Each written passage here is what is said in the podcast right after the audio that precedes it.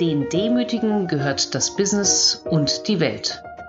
Eine Podcast-Reihe von mir, Franziska Frank, zum Thema Demut und Führung. In diesem Beitrag geht es darum, wie ich meine Stärken richtig zeige. Nach den Schwächen zu den Stärken. Wie lassen sich diese richtig zeigen?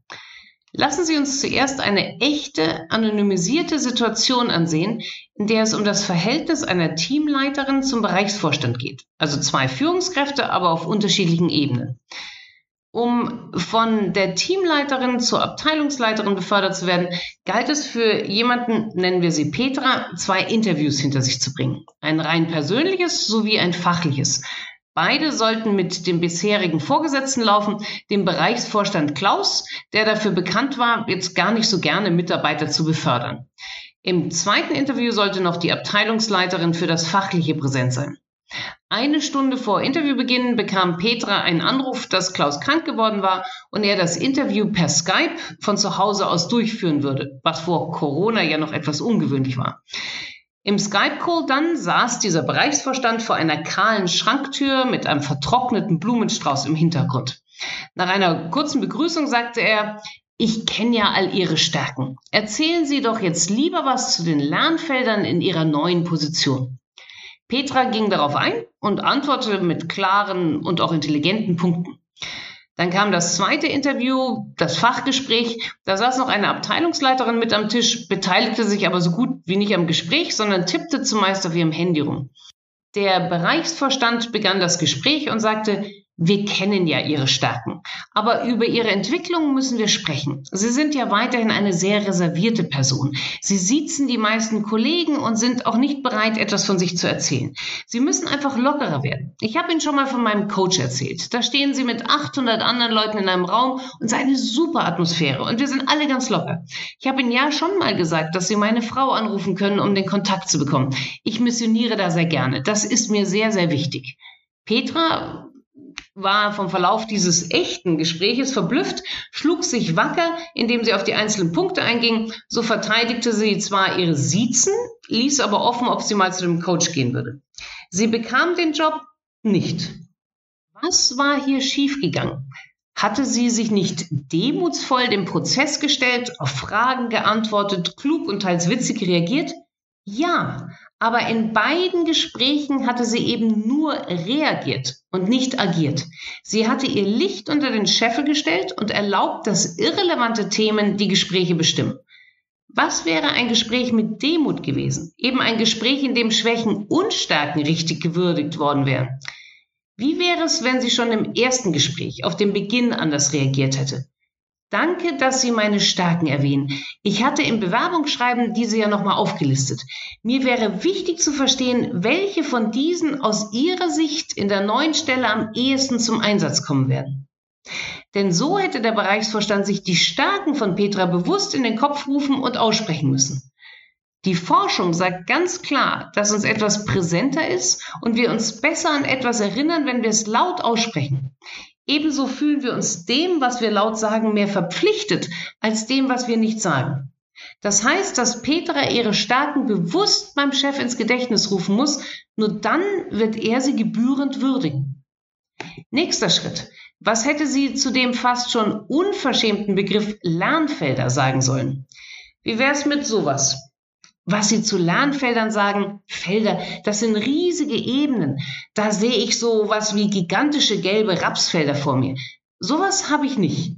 Bei mir gibt es keine so großen Lernfelder. Ich habe einzelne Lernpunkte, die sich in jedem neuen Job ergeben, so wie ich auch A, B und C in diesem Job in den letzten Jahren dazugelernt habe. Denn im Doing wächst man. So werde ich auch an den neuen Aufgaben wachsen. Ganz anders. Eine klare Positionierung mit einem Fokus auf die Stärken und einem wachen und ruhigen Umgang mit möglichen Schwächen. Woher um alles in der Welt soll Petra wissen, genau welche Schwächen sie im neuen Job entwickeln könnte oder sie dort haben würde? Demut hat eben auch etwas mit dem Mut zu tun, sich die Aufmerksamkeit zu nehmen, die man braucht, um befördert zu werden. Und auch zu verstehen, dass die andere Seite vielleicht gar kein Interesse hat, einen zu befördern. Das ist weder böse noch unfair, sondern einfach oft der Fall. Das heißt, wenn man etwas will, muss man klar machen, warum man es kann und tatsächlich die Kontrolle im Gespräch übernehmen.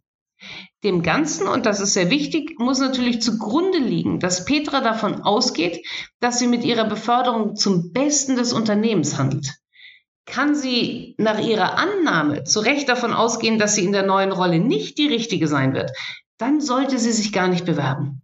Geht sie aber davon aus, dass sie Gutes bewirken wird, muss sie die Verantwortung dafür übernehmen, dass es ihrem Chef in der Tat leicht fällt, sie zu befördern. Das heißt, sie muss agieren und nicht reagieren. Und sie muss dem Chef ihre Stärken ins Gedächtnis rufen. Auch im zweiten Gespräch wäre das Ganze machbar gewesen. Was hätte gegen folgende Reaktion gesprochen? Oh, da bieten Sie mir jetzt aber eine Steilvorlage. Sie sagen, dass man bei Ihnen nur befördert wird, wenn man zu Ihrem Coach geht und sich genauso verhält wie alle in Ihrer Mannschaft. Das wundert mich doch sehr und käme wahrscheinlich für den Betriebsrat als Überraschung. Ich würde daher lieber, wie für dieses Interview ja vorgesehen, auf fachliche Themen gehen. Ich würde Ihnen und der Kollegin sehr gerne einen schwierigen Fall schildern, zu dem ich gerne Ihren Rat hätte. Und jetzt beginnt eine fachliche Diskussion, die den Chef auch noch als Ratgeber einspannt. Und im letzten Beitrag haben wir ja gesehen, wie wertvoll es ist, andere Menschen um Rat zu fragen. Wir sehen, dass man sich wirklich konzentrieren muss, um nicht aus Versehen sein Licht unter den Scheffel zu stellen. Zu leicht passiert es uns, dass wir in eine Reaktion verfallen, in der unsere Starken plötzlich nicht mehr gesehen werden. Was heißt das für Sie? Müssen Sie vor jedem Meeting mit Vorgesetzten und Mitarbeitern kurz überlegen, was die Themen der anderen sein könnten und welche ihrer Stärken nun am besten passen und auch wie Sie diese zum Besten des Unternehmens, der Mitarbeiter und ihrer selbst als Teil des größeren Ganzen einsetzen können? Ja, genau, das müssen Sie.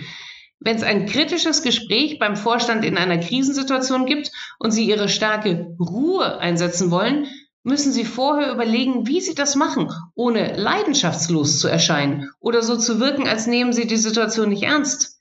Wenn es in einem Mitarbeitermeeting um Ideenfindung geht und Sie selbst viele Ideen haben, müssen Sie sich vorher bewusst machen, dass Ihre Ideen, wenn sie zu früh ausgesprochen werden, alle anderen framen und auch davon abhalten, gegebenenfalls eigene vorzubringen.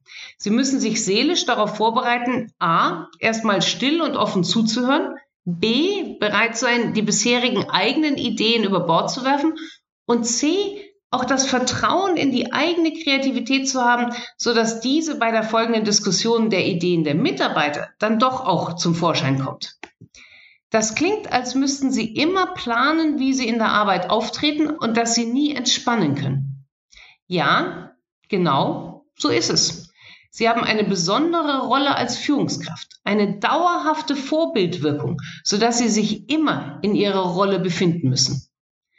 Deswegen kann man sich einen leitenden Manager von Siemens zum Vorbild nehmen, der mir erzählte, dass er jedes Gespräch und jedes Meeting wie ein Schachspiel durchdenkt. Das heißt, er sieht sich die eigene Position an, die Position der anderen Seite und wie diese andere Seite sich selbst und auch ihn sieht. Erst wenn er das durchdrungen hat, dann agiert oder spricht er. Es liegt an jeder Führungskraft, beides zu zeigen. Die Starken ebenso wie die Schwächen. Versteckt die Führungskraft ihre Schwächen, wird das die Belegschaft merken. Versteckt sie ihre Starken, beraubt sie sich und andere und niemand hat etwas davon. Die Führungskraft muss sich ihrer Rolle bewusst sein. Sie ist in allen Handlungen ein Vorbild. Sie beeinflusst die Kultur im Team und darf sich deswegen weder gehen lassen, noch vergessen zu überprüfen, ob ihr Verhalten mit dem übereinstimmt, was sie erreichen will. Wie zeigen Sie Ihre Stärken? Was hat gut funktioniert? Wo ist es manchmal ein wenig kritisch? Da würden mich Ihre Erfahrungen interessieren. Mehr zum Thema in meinen Blogs und im bei Springer Gabler erschienenen Buch Mit Demut zum Erfolg.